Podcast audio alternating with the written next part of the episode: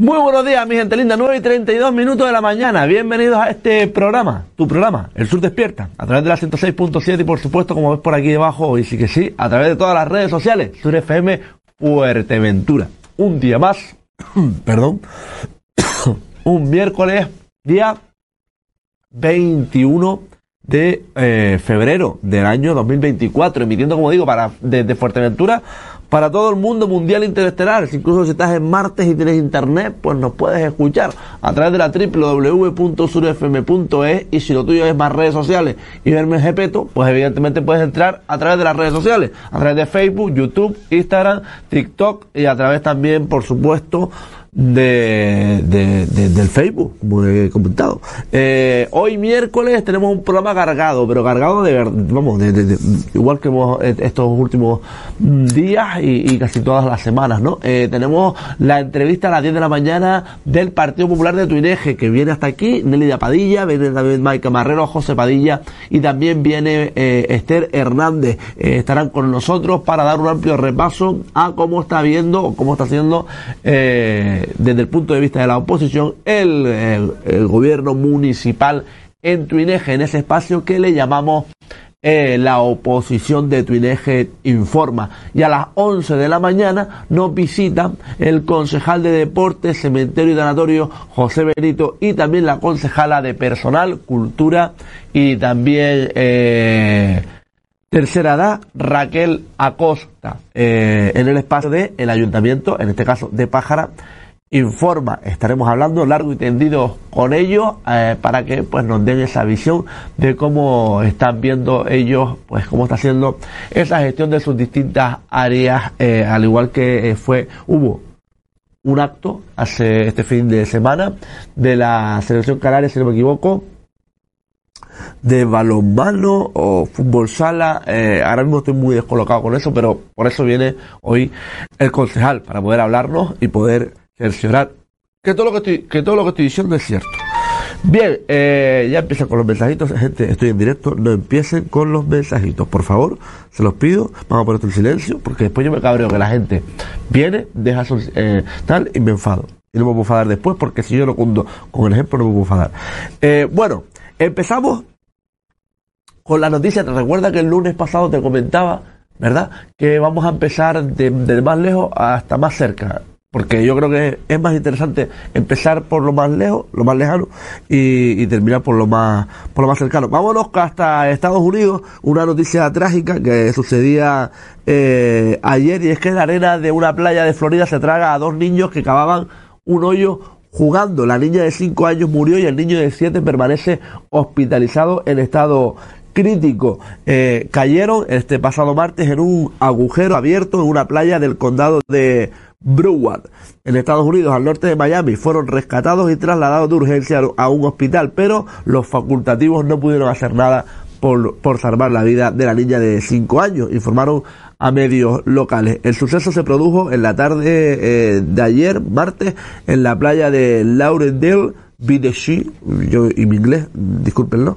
en el sureste de Florida, cuando dos niños que hacían al parecer un agujero en la arena cayeron dentro del hoyo y quedaron por desgracia, atrapados. La niña más pequeña murió y el niño permanece hospitalizado en estado crítico, indicó al departamento, eh, indicó el departamento de policía de Broward que aún no ha divulgado las identidades de los menores. Eh, continuamos eh, y en este caso con más cerca la, la noticia. Esto es imágenes de los compañeros de Libertad Digital. recuerda que nosotros pues vamos descargando esas imágenes y te vamos poniendo porque hoy hay corte de tráfico en los accesos y principales calles de Madrid por la protesta de los tractores. Eh, esta tractorada llega a la ciudad de Madrid que espera que hoy miércoles la llegada, como decía, de 500 tractores desplazados desde todos los puntos de España. Junto a ellos, 59 automóviles y 5.000 personas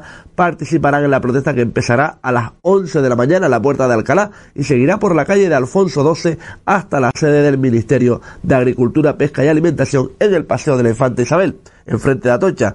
Estas movilizaciones causarán importantes incidencias al tráfico rodado entre las 8 y media de la mañana y las 2 y media de la tarde en distintos puntos de la ciudades. Evidentemente, eh, lo que hay que hacer, y lo digo totalmente con conocimiento de causa, es sentarse con ellos, ¿verdad?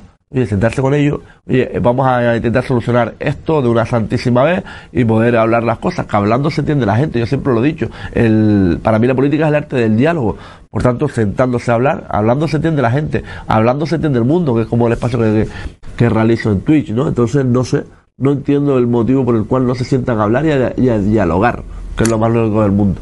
Lo más lógico del mundo. Eh, más noticias eh, tristes en esta ocasión de, nos llega eh, de lejos y es que ha muerto el rapero Majestic. Eh, por aquí la noticia, 24 añitos, ahogado en una playa de México. El rapero Oscar Alan Vázquez, conocido como Majestic, subcampeón del Red Bull México 2023, ha muerto ahogado a los 24 años en una playa de Huatulco, al sur del país. Según varios medios mexicanos, el joven habría sufrido una broncoaspiración mientras nadaba. El joven artista se encontraba en las playas de Oaxaca con varios amigos después de haber participado un día antes en un concurso de rap en el Parque Ecológico Rufino Tamayo, señala Publímetro México.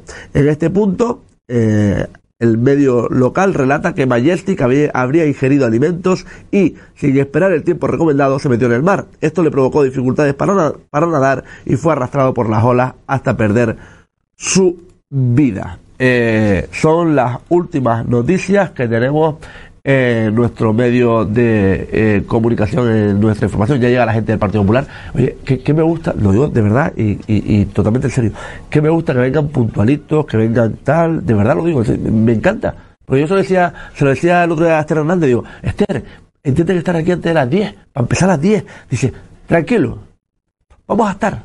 Oye, y son las 9.39 y están ahí en la puerta maravilloso, de verdad, un aplauso porque lo, de verdad, eh, yo creo que es así como tienen que ser las cosas. Eh, antes de irnos a publicidad, te voy a dar eh, unos, unos eh, pequeños, eh, pequeña información de aquí del municipio de, de Pájara, ¿no? Eh, aquí pueden ver curso auxiliar de comedor, formación presencial de 20 horas con planiforma MVC. Los requisitos es eh, tener el DNI en vigor y estar dado de alta como demandante de empleo con el código DARDE, plazo de inscripción hasta el día 13 de marzo del 2024 y el inicio del curso es del 18 al 22 de marzo en horario de 9 de la mañana a 1 del mediodía. Otro de los cursos de formación y también eh, gratuito, de el curso de teleformación gratuito. Eh, el curso a realizar será salud, nutrición y dietética eh, del día 6 de mayo al día 22 de mayo. Eh, animación turística del día 19 de febrero, estamos ya al día 21, al día 6 de marzo pueden matricularse hasta el día 22, es decir, hasta mañana tienen tiempo para poder matricularse. optimización de la gestión de hoteles del 14 de marzo al 22 de marzo. Creación de cartas y menús del 9 de abril al 19 de abril. Se pueden realizar cuatro cursos porque no se eh, solapan las fechas. Los requisitos, no haber cursado con anterioridad la misma acción formativa o ser trabajador del sector de hostelería y turismo. Para más información puede contactar eh, al ICSE, eh, al teléfono 828 90 6210 o en la Agencia de Empleo y Desarrollo Local al 928 54 06 60 o al 630 78 60 65. Para la próxima vez, eh, esto lo, lo pido como, como, como un consejo, es decir, de verdad, yo tengo mm, buena vista, pero si, si ah, tengo que acercar un montón el cartel, porque es que si no, no lo veo. De verdad, encima los, los colores no, como gran ayuda, ¿no? Entonces, para que, para, para, que puedas ver el teléfono, lo tengo que acercar así. No, y aún, y aún más todavía. Lo tengo que acercar así. Ahí, ahí lo pueden ver, 928 54 0060 o 650 78 60 62. Eh, y otro, otra oferta de empleo eh, que tengo, en este caso oferta de empleo, es oferta de trabajo que se necesita dependiente o dependiente para tienda en Jandía. Los requisitos, bachillerato, ciclo superior, comercio o marketing, eh, nivel alto de español e inglés y enviar currículum a, como siempre te decimos, currículum con M al final, arroba pájara.es, el asunto dependiente o dependienta de tienda. Eh, es un otro de los otra oferta de empleo que tenemos. Y también el taller de acuarela con vino que se va a realizar en el Lapa el lunes 26 de febrero en horario de seis y media a 8 con, con nuestra profe María. Reserva tu plaza y saca tu lado más creativo. Son las plazas ilimitadas incluye dos eh, consumiciones y un aperitivo. Eh, eh, igual que dije lo de antes chiquillos eh, agranden la letra piensen un poco pues no o, o, cambiar el color, pues yo qué sé. Incluye dos consumiciones y un aperitivo. Oye, a lo mejor también, yo estoy aquí criticando, a lo mejor también es el tema de que estoy yo aquí, desde aquí, desde, desde mi punto de aquí, no lo, no lo veo bien, o, o la pantalla no, tampoco me ayuda. Puede ser, puede ser, a lo mejor se ve bien. Y oye, y estoy yo que, que, que trino. Y antes de terminar con esta con estas imágenes y demás, pues vamos a darte eh, el repaso a lo que ha sido la Unión Deportiva Jandía, esos resultados de la Unión Deportiva Jandía. La semana, Benjamín descansaba, el Alevín, que jugó el día 18 de febrero a las 9 y media de la mañana, eh, ganó al Balón Pédica, Jandía 6, Balón Pédica 4, tres goles de Santiago, dos de ellas y uno de Taja, el infantil descansó, el cadete insular le ganó al Santa Brígida por 0 tantos a 1 con gol de A las 11 de la mañana jugaba el día 18 de febrero. El cadete autonómico le ganó al Charco, el Charco 0, Jandía 2, Moutar, perdón, Moutar y Adrián fueron los autores de esos dos goles y el regional descansó. Y es que el Jandía pues nunca caminará solo. Y me falta, ¿verdad? Para este amplio repaso y ya irnos a la publicidad para poder tener a, los concejales y concejalas del Partido Popular por aquí hacer una pequeña previa y demás. Me falta decirte la noticia, de, la noticia que salía a los medios de comunicación el día de ayer del Ayuntamiento de Pájara. Ahora escucharemos lo que dice el, el alcalde Alejandro Jorge y también la concejala Tina Silva de Turismo, y es que la Noria, el Corral del Consejo, la Tenería y la Taona serán los cuatro puntos de visita de esa ruta etnográfica que pretende dar a conocer la cultura y la historia. El Ayuntamiento de Pájara diseña una ruta etnográfica con cuatro puntos de visita, con el objetivo de vincular el sector turístico con la cultura y tradiciones del municipio, más allá del sol y las diferentes playas. Como te decía, la Noria, el Corral del Consejo, la Tenería y la Taona serán los puntos de visita elegidos para diversificar la oferta turística. Ahora sí que sí, eh, vamos a darle para atrás al vídeo, ¿verdad? Porque es muy importante e interesante que tú lo escuches. Y, te dejo con ese, con ese vídeo. Hacemos un alto para la publicidad, ¿verdad? Y enseguida regresamos con José Padilla, con Nelly Padilla, con Maika Barrero y también con Esther Hernández, concejales del Partido Popular en el municipio de Tuineje. No te vayas, que estoy pasando lista. Hasta ahora. El Ayuntamiento de Pájara pone en el día de hoy en marcha la ruta etnográfica, uno de nuestros compromisos para la diversificación de nuestro principal motor económico que es el turismo. Pájara puede ofrecer mucho más que sol y playa y esta localidad va a tener la oportunidad de contar con cuatro puntos de visita nuevos. En este caso, la Taona, la Tenería, el Corral del Consejo y por supuesto también algo muy importante que es la Noria. Ruta etnográfica del Ayuntamiento de Pájara, que no solo es una ruta etnográfica, es también una ruta de, interés turístico para que los turistas y nuestros visitantes eh, conozcan un poquito más nuestras costumbres y, nuestro de dónde venimos ¿no? Eh, y a dónde queremos llegar.